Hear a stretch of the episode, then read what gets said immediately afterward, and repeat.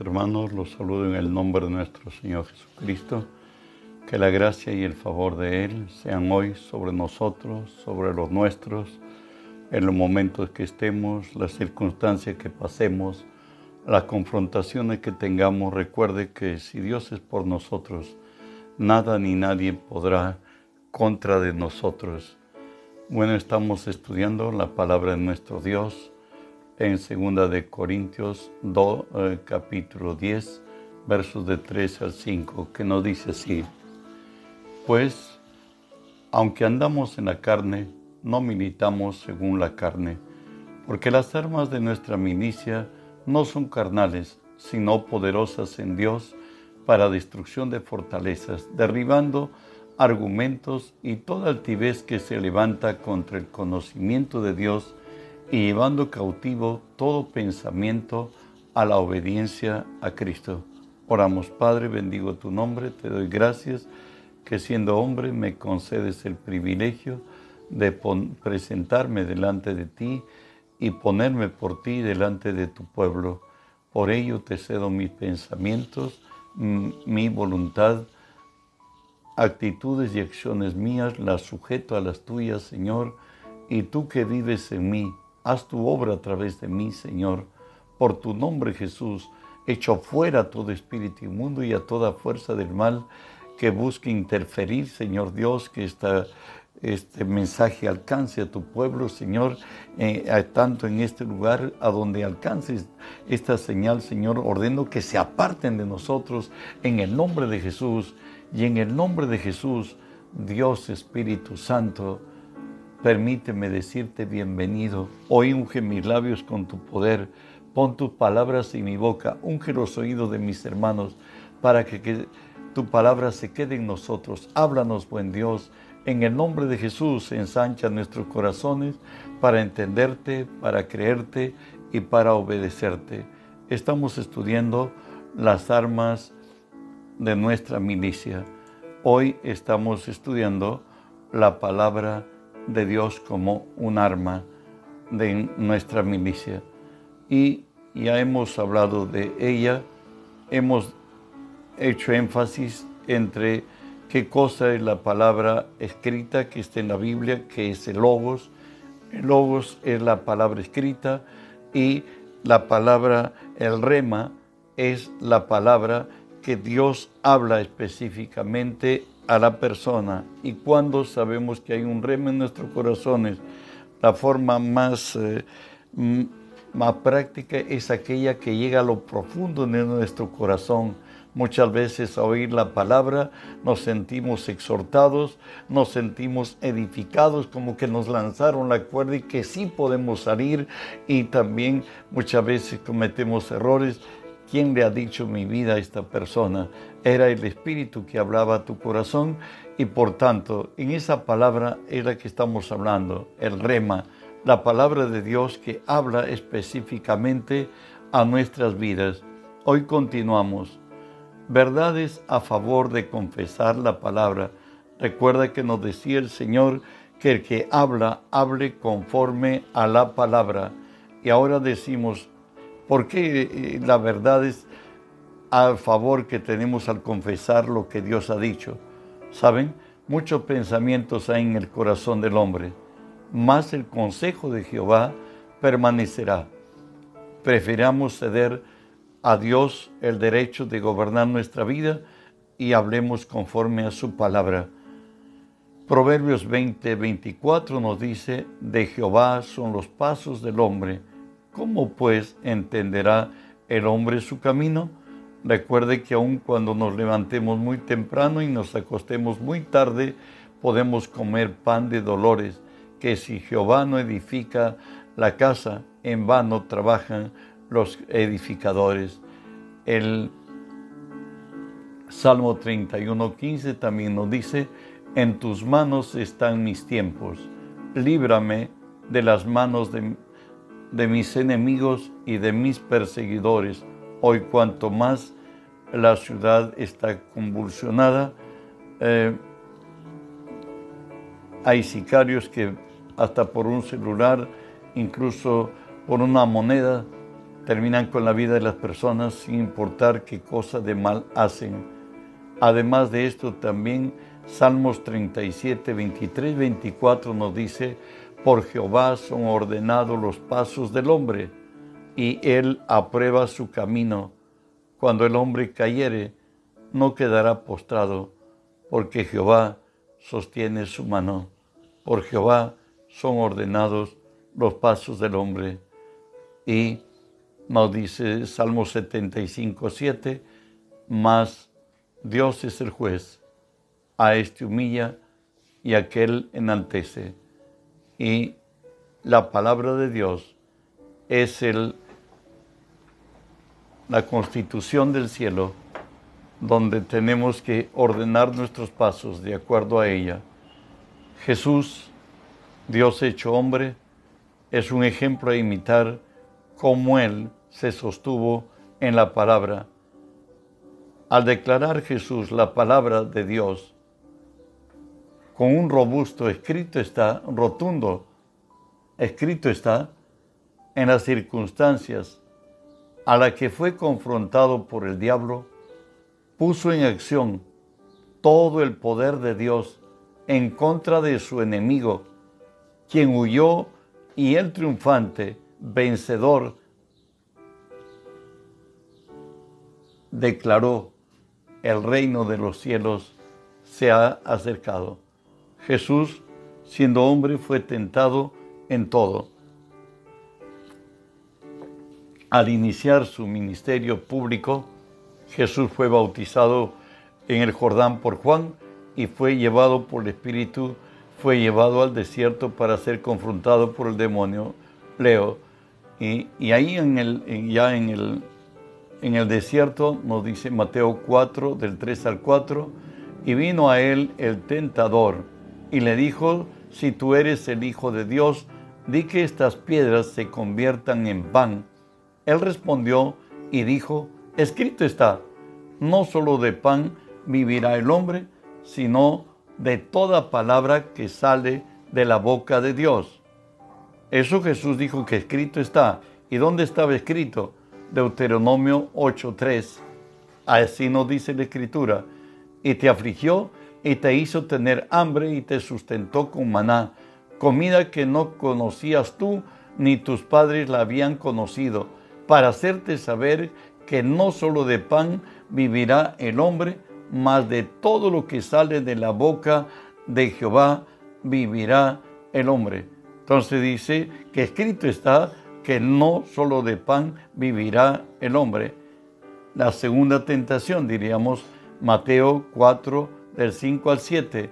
Entonces el diablo le llevó a la santa ciudad y le puso sobre el pináculo del templo y le dijo, si tú eres hijo de Dios, échate abajo, porque escrito está, a sus ángeles mandará acerca de ti y en tus manos te sostendrán para que no tropieces con tu pie en piedra. Jesús le dijo, escrito está también, no tentarás al Señor tu Dios. ¿Y dónde estaba escrito? Dijimos que nosotros debemos obrar en la palabra. Deuteronomio 6, 16, Jesús le responde al enemigo, en lo que estaba escrito en Deuteronomio, no tentaréis a Jehová vuestro Dios, como lo tentasteis en Masá. Él, Jesús contestaba frente a la tentación conforme a lo que estaba escrito. Y esa debe ser nuestra actitud. Y finalmente, Mateo 4 del 8 al 11, la tercera tentación de Jesús en el desierto al iniciar su ministerio. Otra vez le llevó el diablo a un monte muy alto y le mostró todos los reinos del mundo y la gloria de ellos. Y le dijo, todo esto te daré si postrado me adorares.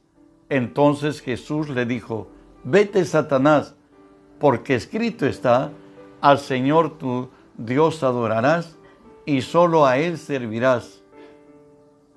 El diablo entonces le dejó y aquí vinieron ángeles y le servían. Pero ¿dónde está la respuesta de Jesús? Por cierto, en Deuteronomio 6:13 dice, a Jehová tu Dios temerás y solo a Él servirás y por su nombre jurarás. Recuerde que Jesús es el gran yo soy encarnado, Dios hecho hombre. Eso nos dice Juan 1.1, en el principio era el verbo y el verbo era con Dios y el verbo era Dios. Verso 14 nos dice Juan 1.14, y aquel verbo se hizo carne y vimos su gloria, gloria como el unigénito del Padre, lleno de gracia y de verdad. Jesús siempre contestó conforme a la palabra y finalmente el enemigo se va. Si tú a Satanás le confrontas en cada área de tu vida con la, la palabra de Dios, estás desatando todo el poder de Dios contra tu enemigo y tu enemigo quedará vencido. ¿Sabe qué? La palabra de Dios tiene que hacerse nuestra, tiene que pertenecernos.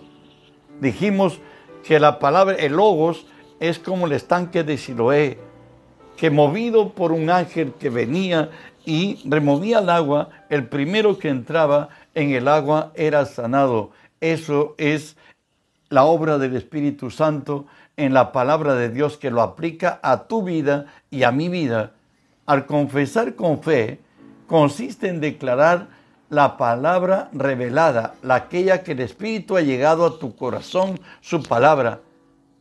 Declarar con sagacidad y firmeza, creyendo que al confesar lo provisto por Dios producirá a nuestro favor fruto de bendición para suplir lo que nos falta, revertir las circunstancias que nos son adversas y como resultado experimentaremos que las promesas de Dios hechas a Abraham nuestro Padre y la herencia del triunfo de Jesús en la cruz son reales, vigentes, nos pertenecen y obran a nuestro favor.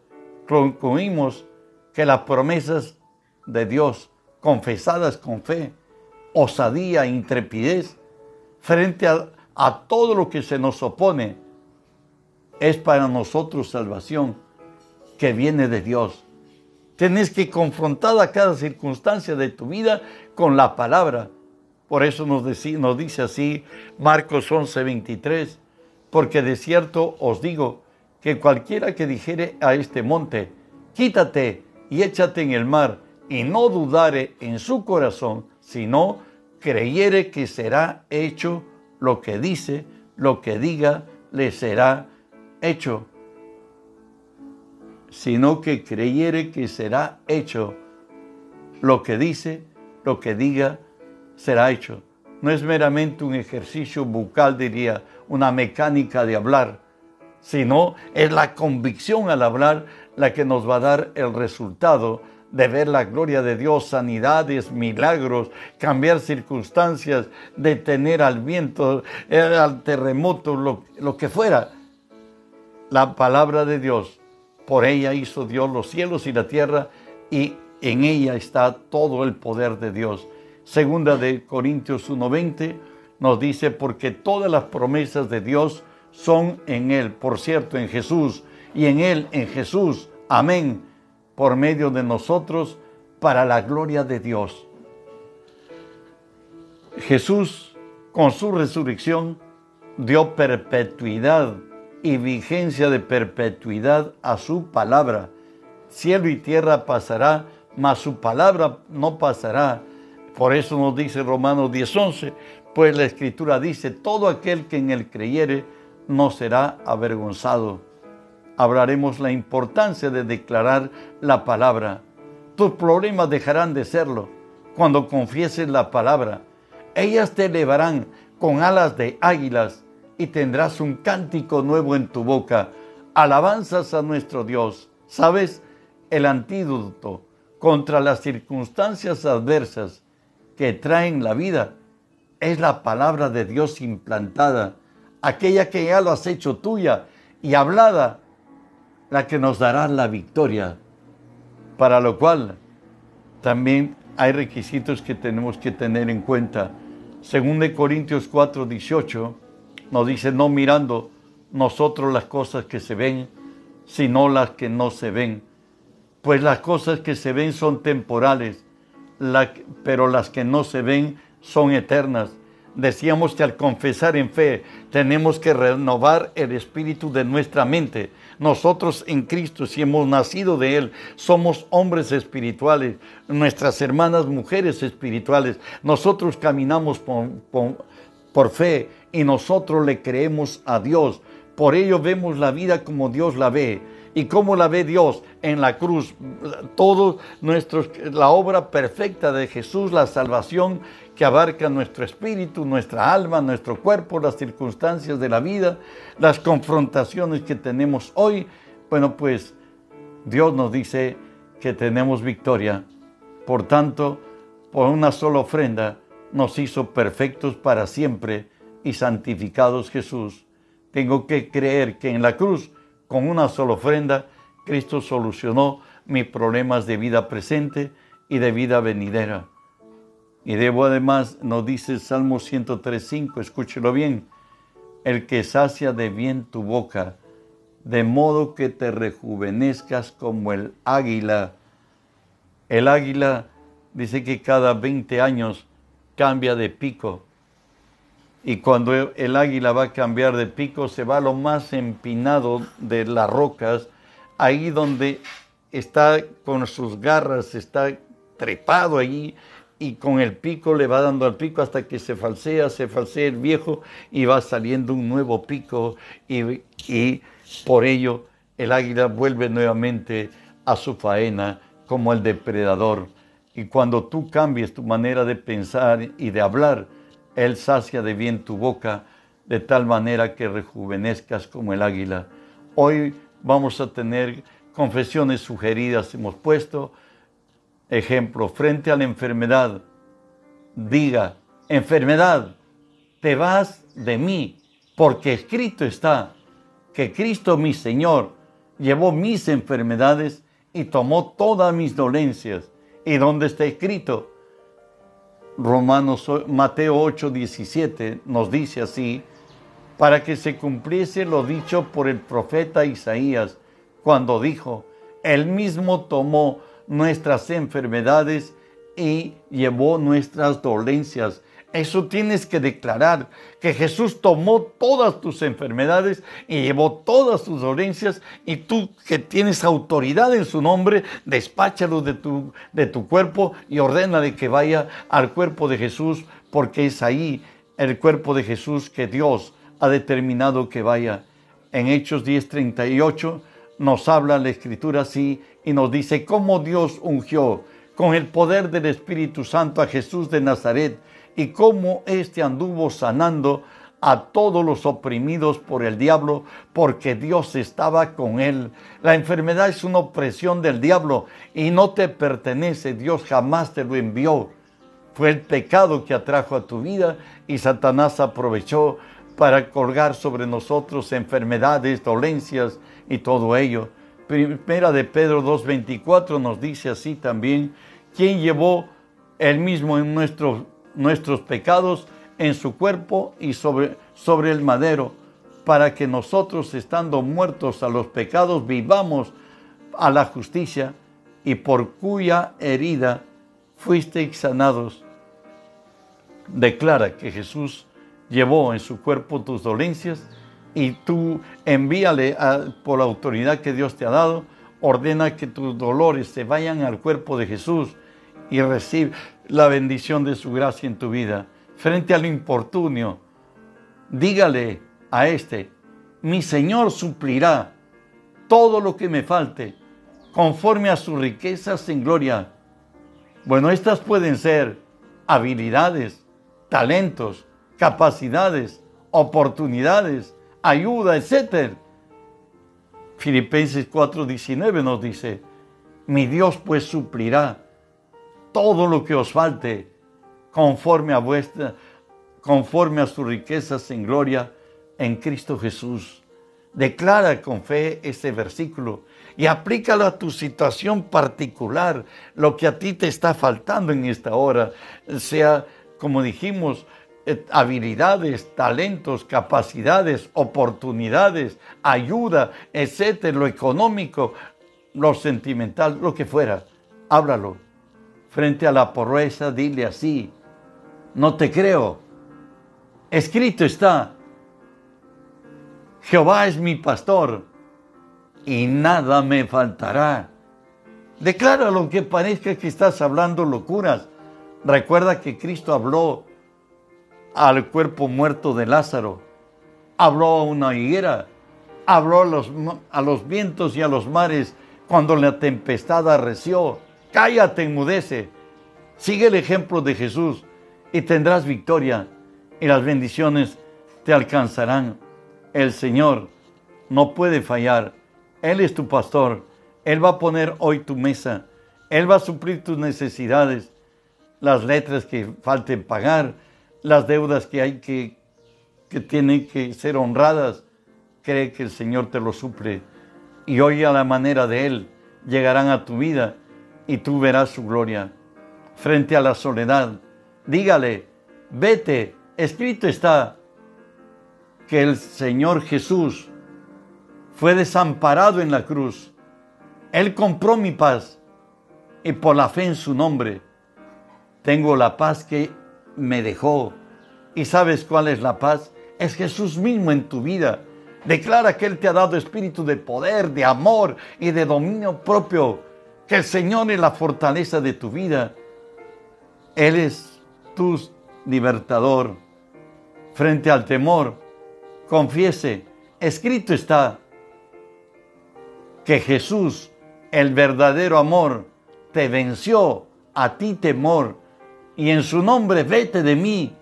Pues primera de Juan 4, 18 nos dice así, en el amor no hay temor, sino que el perfecto amor echa fuera el temor, porque el temor lleva en sí castigo, de donde el que teme no ha sido perfeccionado en el amor. Recuerda que quien ha venido a habitar dentro de ti es el Cristo resucitado. El que se une al Señor es un espíritu con Él. Dile que Jesús que vive en ti te echa fuera temor, ordena que se vaya. Recuerda que Dios nos ha dado espíritu, no nos ha dado espíritu de cobardía, sino de poder, de amor y dominio propio. Decláralo, confiésalo en fe y verás su gloria y todo lo que está sucediendo bajo sombras, serás libre. Frente a las acechanzas de los, de los enemigos personales, declare, no temeré, porque escrito está, aunque un ejército acampe contra mí, yo estaré confiado en mi Salvador. Eso lo debemos a las experiencias de David con nuestro Señor. Salmo 27 del 1 al 3. Jehová es mi luz y mi salvación. ¿De quién temeré?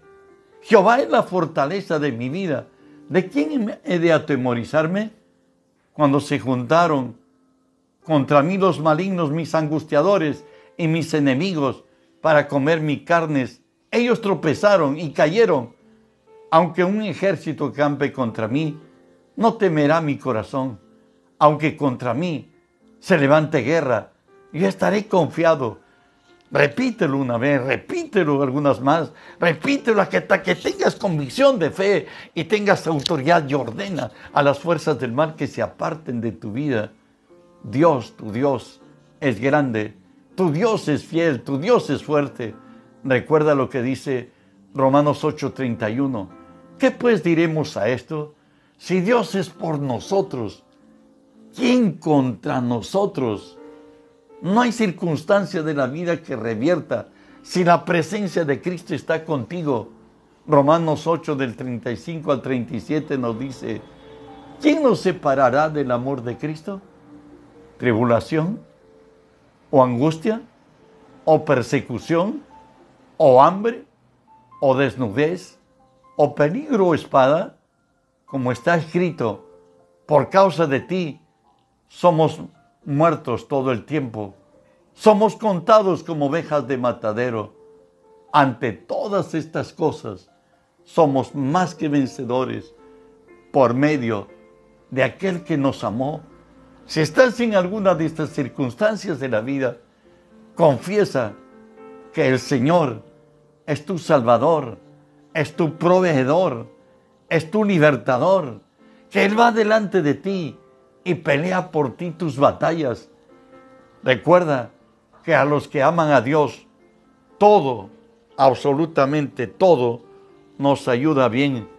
Esto es, dice la Escritura, a los que conforme a su propósito hemos sido llamados. Recuerda, nos decía Filipenses 1:28, en nada estar intimidados por los que se les oponen, porque para ellos es sinónimo de perdición, mas para vosotros de salvación, y esto de Dios. Cuando declares la palabra, las promesas de Dios, para cada circunstancia que ha venido en contrario a tu vida, las fuerzas del mal serán derribadas, derrotadas, y la gracia y el favor de Dios será en tu vida y serás bendecido. Él cambiará tu lamento en baile, tu debilidad en fuerza, tu deshonra en honra, tu estrechez en abundancia. Usa la palabra en todo el poder de Dios. Está en su palabra, en la palabra de su poder. Decláralo en tus labios, creyendo, y verás milagros, verás señales, verás prodigios en tu vida, en el hogar, el cuidado de los hijos que Dios te ha dado, de la pareja que Dios te ha dado. Confía, declara la palabra. Que las bendiciones de Dios te alcancen. El día de esta noche tenemos de 7 y 30 a 9 tiempo de oración. Bendiciones.